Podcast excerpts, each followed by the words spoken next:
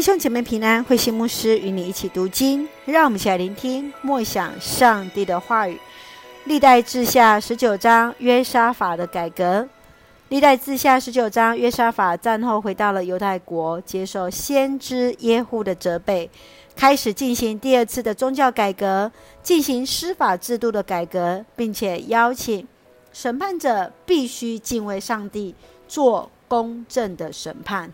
让我们一起来看这段经文与默想，请我们一起来看十九章第七节：要敬畏上主，宣判要谨慎，因为上主我们的上帝不容许不义、偏私或贿赂。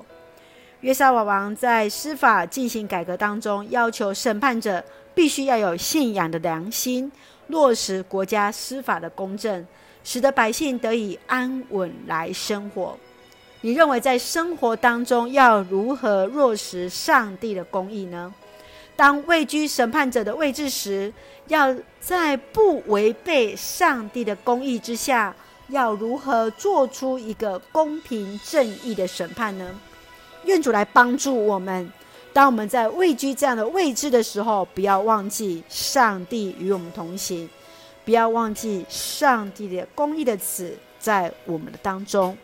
让我们一起用十九章第九节作为我们的金句：你们要存敬畏上主的心执行任务，要忠心诚实办事。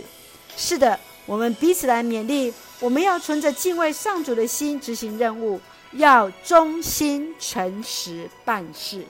愿主恩待使用我们，成为那贵重的器皿。当居首位时，也不忘神与我们同行。一起用这一段经文作为我们的祷告。亲爱的天父上帝，感谢上帝保守我们一切平安。求主让我们有公平正义的心，在所行的事上以敬畏谨慎的心来服侍人。